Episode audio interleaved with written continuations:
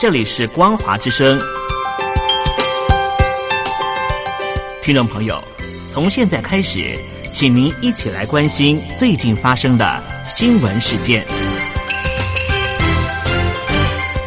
欢迎收听光华随声听。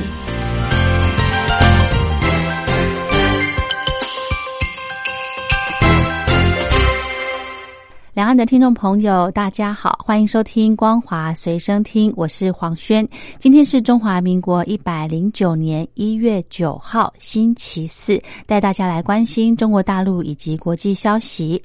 网络打假成为全球热门的议题。中国大陆一名网友因为被控翻墙到推特散布严重损害国家形象以及危害国家利益的虚假讯息，在上个月被湖北省武汉市蔡甸区人民法院一审判处有期徒刑一年三个月。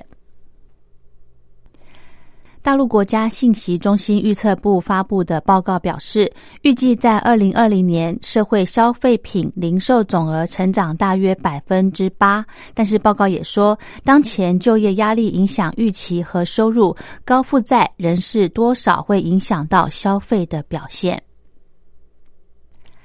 中国大陆一名律师因为主张在火车站内设置吸烟室，影响他人的人身健康安全，在去年五月份的世界无烟日提告，要求河南郑州东站拆除吸烟室，但是当地受理法院近日作出一审民事判决，驳回他的诉讼请求。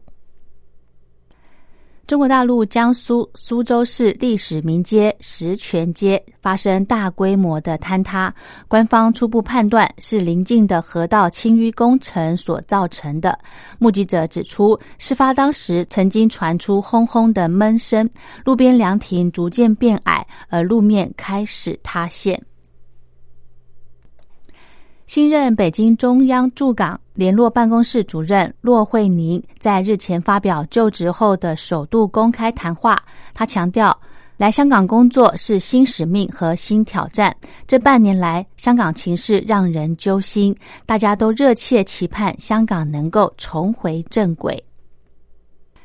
中国大陆武汉市爆发不明原因肺炎，民众担忧 SARS 重现。武汉当局在日前证实，有关不明原因的肺炎的紧急通知文件是真的。通报指出，已经排除流感、禽流感、腺病毒以及传染性非典型肺炎，也就是 SARS 和中东呼吸综合症等呼吸道病原。病原鉴定和病因溯源工作仍在进一步的进行当中。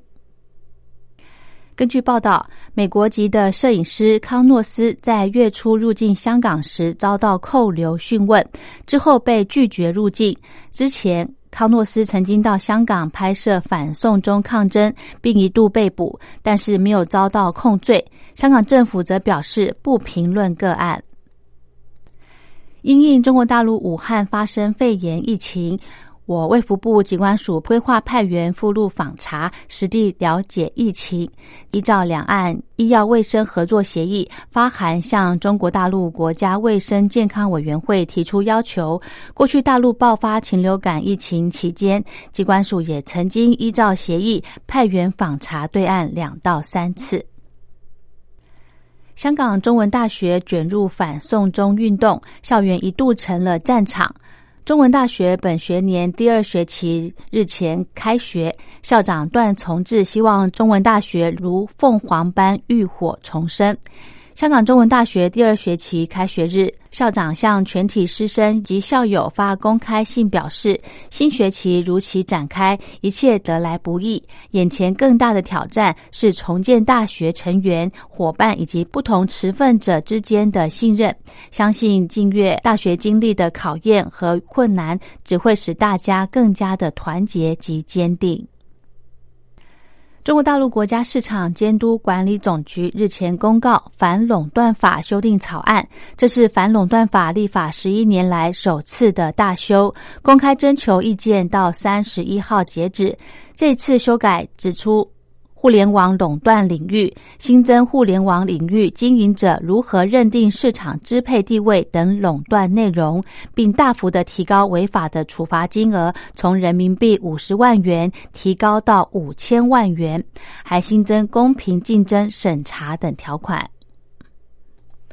二零一九年，中国大陆的人年均使用快递达四十五件。国家邮政局局长马胜军日前在全国邮政管理工作会上表示，二零二零年，国家邮政局将启动快递进村的工程，加快快递进场工程，实施快递出海工程，进一步的完善邮政业务高质量的服务民生体系和高效能的国际寄递体系。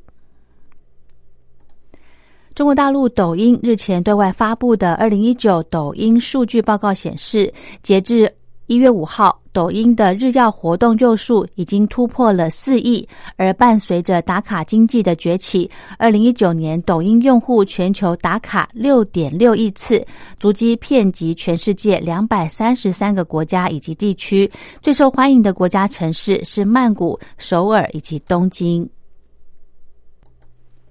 二战时期的美式道奇汽车、威利斯吉普以及各类修路工具，史迪威公路博物馆日前在云南省腾冲市建成，不久将对公众正式开放，将展出史迪威公路各类相关的珍贵文物五千多件。史迪威公路又称作中印公路，开始于印度东北部雷多，沿途经过缅甸的密支那、中国大陆的腾冲。最后到昆明，这条二战期间由军民齐心协力修建的公路，曾经在枪林弹雨中为中国抗日战场输送了五万多吨急需物资，并被称为抗日生命线。腾冲市的宣传部介绍，史迪威公路博物馆位在正在建设的腾冲博物馆主题街区，建筑面积一万零七百一十六平方米，展出的文物以腾冲本地收藏爱好者周世才多年收藏的抗战车辆等抗战实物为主，兼顾相关的文字、图片以及影像资料。腾冲博物馆主题街区建成之后，将与腾冲国殇墓园、滇西抗战纪念馆串点呈现，形成优抗战主题博物馆街区。二零二零年，中国大陆全国民航工作会议日前举行。中国民航发展主要的预期指标是运输总周转量一千三百九十亿吨公里，旅客运输量七点一亿人次。货油运输量七百六十三万吨，同比分别成长了百分之七点五、七点六以及一点三，起降架次增长控制在百分之六左右。根据摩根士坦利中国首席经济学家邢自强近日表示，中国大陆未来五年到十年的挑战是过去二十年支撑增长的人口红利与全球化红利的终结与逆转。储蓄率下降，负债率提高，基本上大陆民众已经不存钱，而新一代的八零后以及九零后的居民消费模式与生活方式已接近西方。对于美国与伊朗剑怒拔张的情势。中国大陆外交部发言人耿爽在例行记者会上被问到相关的议题，针对伊朗宣布减少履行伊核全面协议承诺的最新措施，耿爽表示，伊朗虽然由于外部因素被迫减少履约，但同时也展示了克制态度，明确表达完整有效执行全面协议的政治意愿，没有违反不扩散核武器条件规定的义务。